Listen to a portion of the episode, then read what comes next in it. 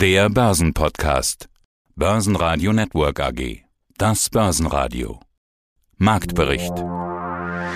Im Studio Sebastian Leben und Peter Heinrich. Außerdem hören Sie zu steigenden Öl-, Sprit- und Gaspreisen Robert Halver, Leiter der Kapitalmarktanalyse der Bader Bank, zu den Chancen steigender Rohstoffpreise als Multi-Asset-Manager Vermögensverwalter Johannes Hirsch, zur Strategie in der aktuellen Marktlage Anlagestrategie Christian Heger von VM Vermögensmanagement und zu den Zahlen von Agrana CEO Markus Mühleisen.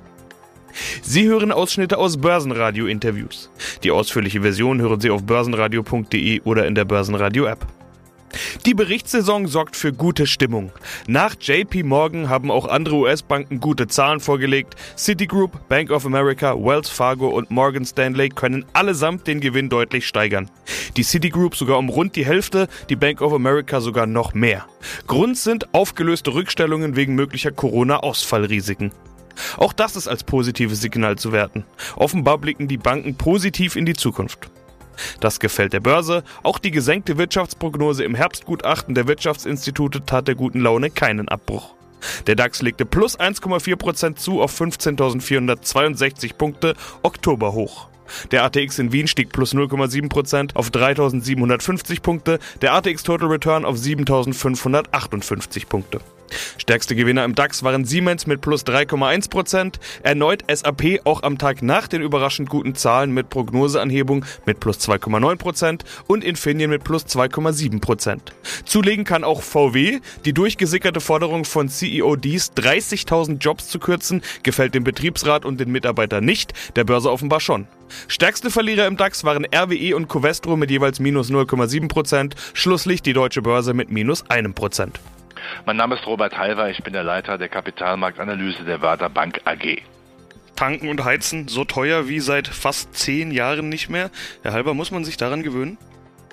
Vorübergehend schon, weil wir haben ja jetzt einen Nachfrageboom, der ist ja ganz gewaltig. Alle wollen zeitgleich nach Corona jetzt wieder ordern. Das sorgt nämlich dafür, dass es eine gewisse Knappheit gibt. Das heißt, die alten Marktgesetze von Nachfrage und Angebot wirken. Aber ich bin mir sicher, im nächsten Jahr wird sich das Ganze auch wieder entspannen. Da kommt es wieder zur Balance zwischen Angebot und Nachfrage. Die OPEC will mehr produzieren, die Halbleiter werden wieder mehr zur Verfügung stehen. Und es war ja sehr mutigend, dass auch Toyota, Intel und Samsung davon gesprochen haben, dass sie eine Entspannung bei den Lieferengpässen sehen. Das heißt, das Thema wird uns im nächsten Jahr nicht mehr großartig dann, nicht mehr so großartig wie jetzt beschäftigen. Und das Schöne ist auch von der Inflation her. Inflation ist ja immer ein Vergleichsfaktor, jetzt mit dem letzten Jahr. Im nächsten Jahr, wenn die deutsche Mehrwertsteuer quasi keine Rolle mehr spielt, wenn die Rohstoffpreise sich wieder stabilisieren, bekommen wir auch eine deutliche Entspannung bei der Inflation. Also Stagflation ein sich selbst ausgleichendes Geschäft, könnte man fast sagen, wenn die Inflation durch zu hohe Nachfrage kommt und zu wenig Angebot, wenn das Angebot steigt und die Nachfrage vielleicht sogar sinkt, wir haben Konjunkturdaten bekommen, die wieder ein bisschen nach unten zeigen, gleicht sich eine Stagflation, von der gerade viele sprechen, dann von alleine aus?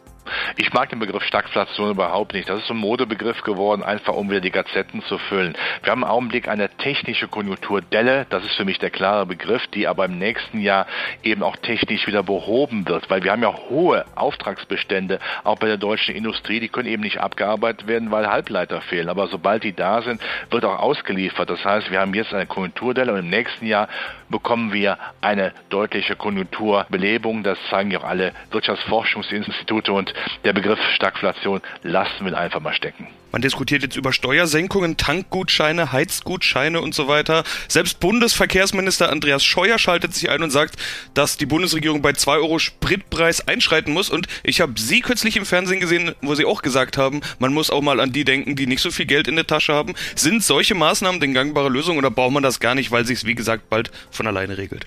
Es sind erste Schritte. Natürlich sollte der Staat zuerst mal seine Abgaben senken. Wenn ich sehe, dass der Staat ja in Deutschland bei Strompreisen, glaube ich, bei 50 Prozent mittlerweile zuschlägt, darf er einfach mal sagen, so, das war's jetzt. Die Umlagen werden mal vorübergehend auf Null gesetzt, das ist wichtig. Energiesteuern werden runtergesetzt, das muss man eben dann auch machen. Wenn man soziale Aspekte ernst nimmt, das will ja eine neue Regierung, eine eine Ampel, dann muss man das machen. Das ist aber der erste Schritt. Der zweite Schritt ist sicherlich, dass Europa gemeinschaftlich sagt, wir kaufen wie die Musketiere, einer für alle, alle für einen gemeinschaftlich an den großen Energiemärkten der Welt ein, um mehr Nachfragemacht zu haben. Zweitens. Drittens, man muss in den guten Zeiten, das hatten wir im letzten Jahr, als der rein technisch betrachtete Ölpreis sogar negativ war, dann muss man bunkern, bunkern, bunkern. Das ist das Eichhörnchenprinzip. Wann macht man vorbeugende Maßnahmen? Natürlich in der guten Zeit, nicht in der schlechten Zeit. Und vierter, ganz wichtiger Punkt. Die Abhängigkeit von ausländischen Energiequellen, da müssen wir auf jeden Fall was gegen tun. Wenn wir in Deutschland zeitgleich Atomkraft und Kohlekraft runterfahren, das ist schon sehr sportlich, meine lieben Damen und Herren äh, Politiker. Da muss man schon sehen, dass man auch relativ schnell, wenn man dann erneuerbare Energien haben möchte, Photovoltaik, Windkraft, auch die Genehmigungsverfahren schneller durchziehen, damit das auch eben klappt. Und dann bitte nicht heucheln. In Engpässen, wenn der Wind nicht weht, wenn die Sonne nicht scheint, äh, wird man dann wahrscheinlich klammheimlich französischen Atomstrom importieren nach dem Motto, er kommt aus der Steckdose, er spricht ja keine Sprache, man kann so gar nicht feststellen, woher er ist. Das ist dann Heuchelei. Also man muss schon für Energiesicherheit sorgen, denn wir wissen alle, Digitalisierung braucht deutlich mehr Strom, als wir uns heute vorstellen können.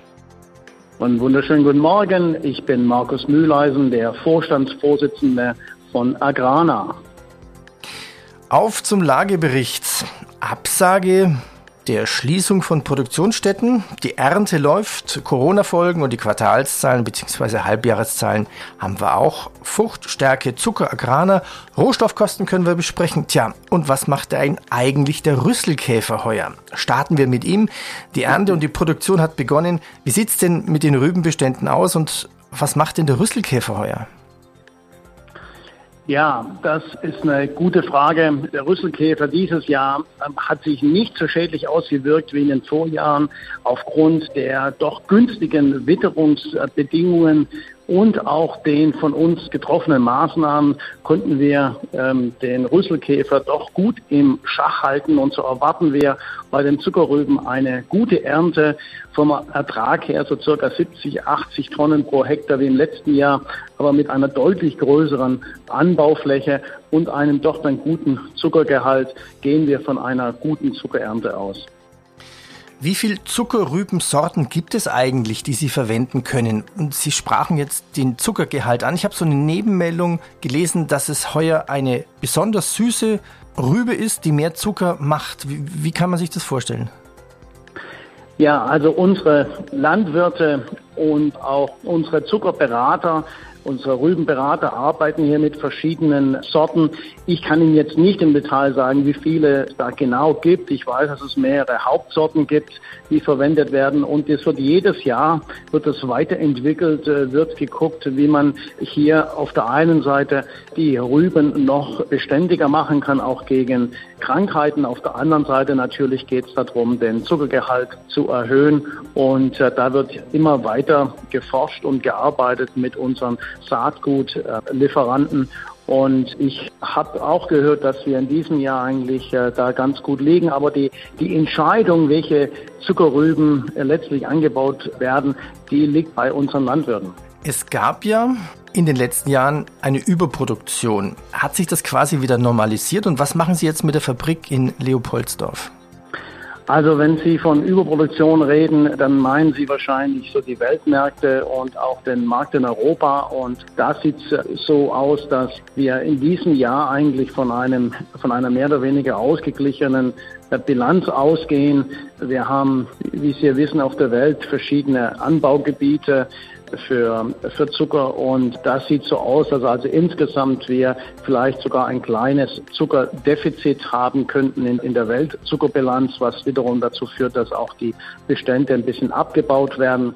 Johannes Hirsch, Geschäftsführer im Hause Antea. Nun ist Ihre Strategie ja sowieso keine reine Aktienmarktstrategie, sondern eben Multi-Asset. Deshalb ganz gutes Timing, dass ich Sie heute im Interview habe. Thema Rohstoffe, die steigen ja und steigen ja und steigen ja seit unserem letzten Interview noch weiter und weiter. Gerade der Ölpreis ist da im Fokus für jeden, der auch mal getankt hat in den letzten Wochen. Aber für Sie als Multi-Asset Manager bietet das ja einen Haufen Möglichkeiten. Freuen Sie sich über einen solchen Rohstoffboom?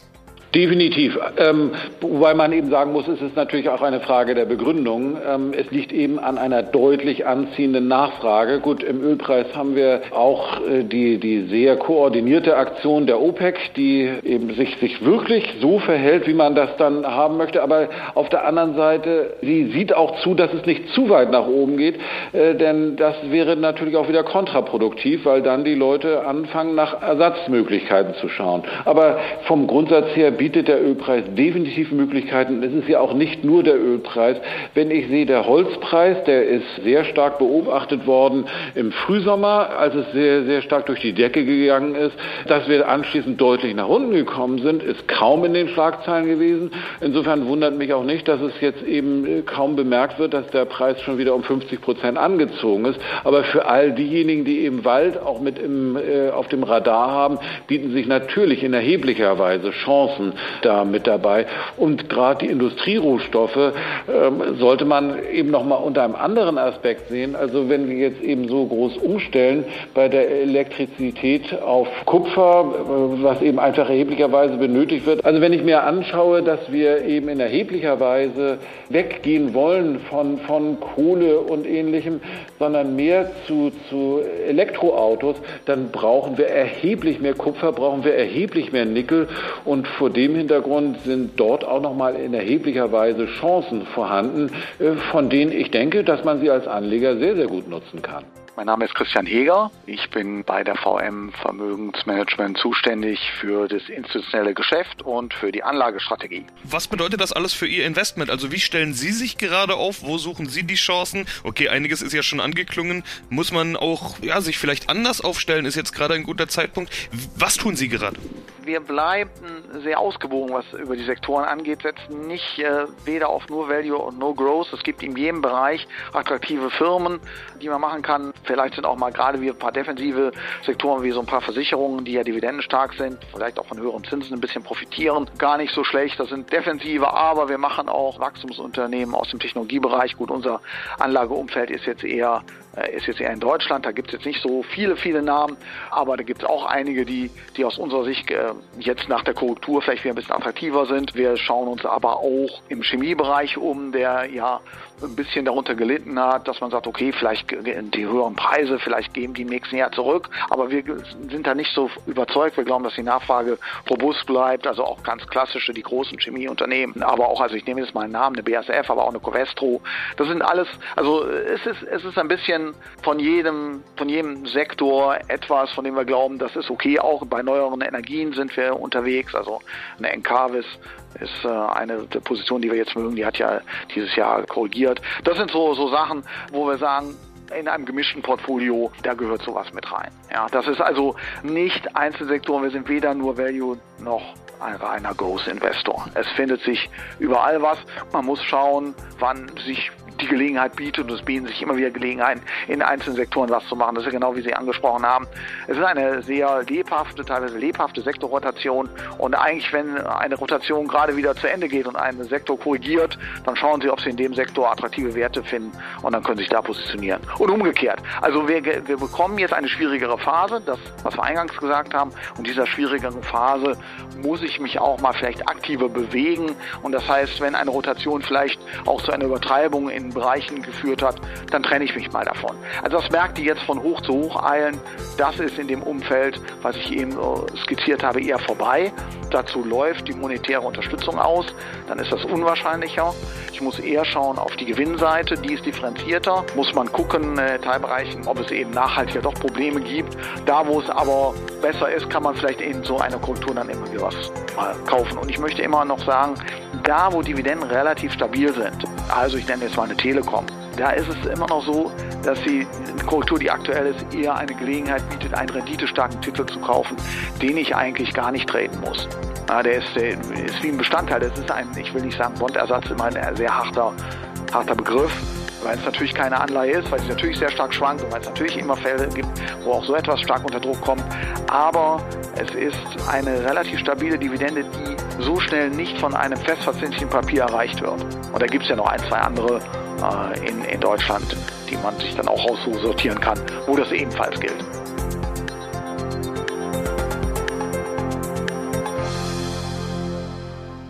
Börsenradio Network AG. Marktbericht